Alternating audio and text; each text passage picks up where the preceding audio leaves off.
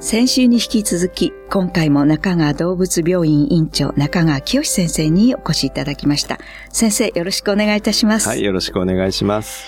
先週はペットとして飼われている犬まあ、犬の眠りについて先生にお聞きしたんですが、はい、今回はまあ犬といえば猫になっちゃいますから、猫のことについてお尋ねしたいと思います。すねはい、最近あの猫っていうのは話しちゃいけないことになっているみたいですね。家の中で飼うのが普通になっちゃったんですね。そうですね。まあ地域にもよりますよね。はい、例えばあの、まあ西東京市ですと比較的その住宅が接してるので、はい、自分とこの猫がよそに行ってうんちをしっ行したら、それがすごい気になる方がいらっしゃって、はい、わーってなったりとかですね。はい、で、そうすると、まあ、これは本当は人と人の話でね、町内会で話せばいいんですけど、はい、そこにまあ動物のせいにされちゃうところはありますから、ただ、これが例えばもっと西の方に行ってね、隣のうちがね、ね何百メーター先だよっていうんだったら、別に猫が出たって何の問題もないと思うんですね。はい。それはもう場所によってやはり変わってくるのかな。そうですね、えー、やはりマンションの一室で飼われていて、えーえー、お勤めに出ちゃうと、8時には出て、また6時に帰ってくるまでずっと一匹とか、そうね、そういう猫もいますね。そうですね、えー、そうすると多分ずっとその、本当に刺激がなくなっちゃいますから、はい、ご飯食べるとき以外はまあずっと寝てる状態になって、はい、で、飼い主さんが帰ってくると、はい、まあ、玄関まで行って、まず餌よこせと。はい、お帰り餌よこせと。はいで、それでご飯をもらって、ちょっと撫でろと。はい。ネズミを投げろと。はい。いう話になって。で、それでね、2、3時間するともう人間が寝ちゃいますからね、しょうがないからね、あの、足元で一緒に寝てみたりして。はい。で、そんなにね、寝れるわけはないですし。そうですよね。もうしょうがないから、本来猫はそんな11時に飼い主さんがベッドに入ったら私も寝ましょうっていう動物ではないですよね。まあそうですよね。はい、比較的夜中にね、それこそ動き回ることが多いですよね。はいそれこそ外に出れるんだったら、はい、そういった時間は外に出ていくような時間ですもんね。そうですね、うん。なんかちょっと気の毒、猫に 気の毒ような気もちょっとね、するんですよ。でもその、まあ大邸宅だったりすれば、家の中あちこち運動もできるんですけど、ね。どうなんですか？まあ本当にワンルームだったったりする猫も多いと思うんですけど。そうですね。はい、アパートなんかだと、それこそ明け方にね、あの、大運動会をね、2匹3匹で飼ってると、もう朝もね、早い時間から3匹で追っかけ回して走り回ってドタドタやって、近所迷惑なんていうこともあるかもしれないですね。で、運動をしないとやはり寝れないっていうのは、そういったところは犬猫も一緒ですから、で、猫なんかの場合は、まあ少なくとも1頭につき最低でも6畳とか8畳とかっていうスペース、ースが欲しくて、で、はい、さらに犬と違うのは、はい、彼ら3次元で動くんですよね。3次元で動くはい。要は床の上を歩いてるだけではなくて、高いところに飛び乗ったりとか。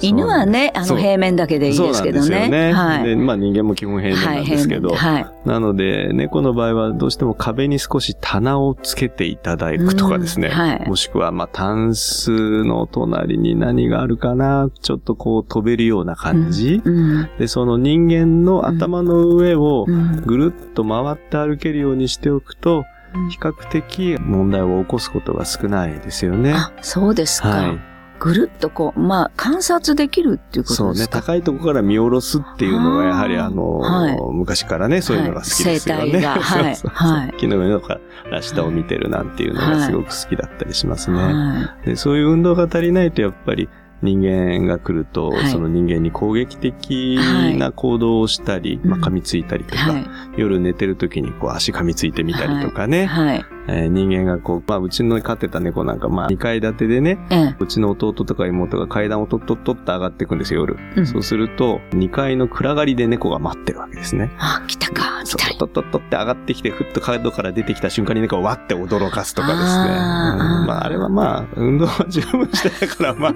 性格が悪かったかもしれないですけどね。はい、えー、そういったことなんかもありますから。そうですね。まあ、あの、猫に昨日よく眠れましたかって聞くことはできないんですけれども、多分、そうやって運動させたり、好奇心を満たしてあげられた猫っていうのは、多分よく寝てる。と思います、快眠してるだろう。そう思います。そう思いますね。そうですね。そこら辺は本当に同じなんだと思います。はい。ややはりあの、まあ、犬も猫も本当に動物だから、やっぱり動かしてあげるっていうことが、大事ですよね。そうですね。はい。一つその運動をするきっかけを与えるっていうのは、はい。あの、いい生活を送るためにね、必要なんだろうと思います。はいありがとうございます。では、この続きのお話は、ぜひ来週よろしくお願いいたします。先生、本日はありがとうございました。はい、ありがとうございました。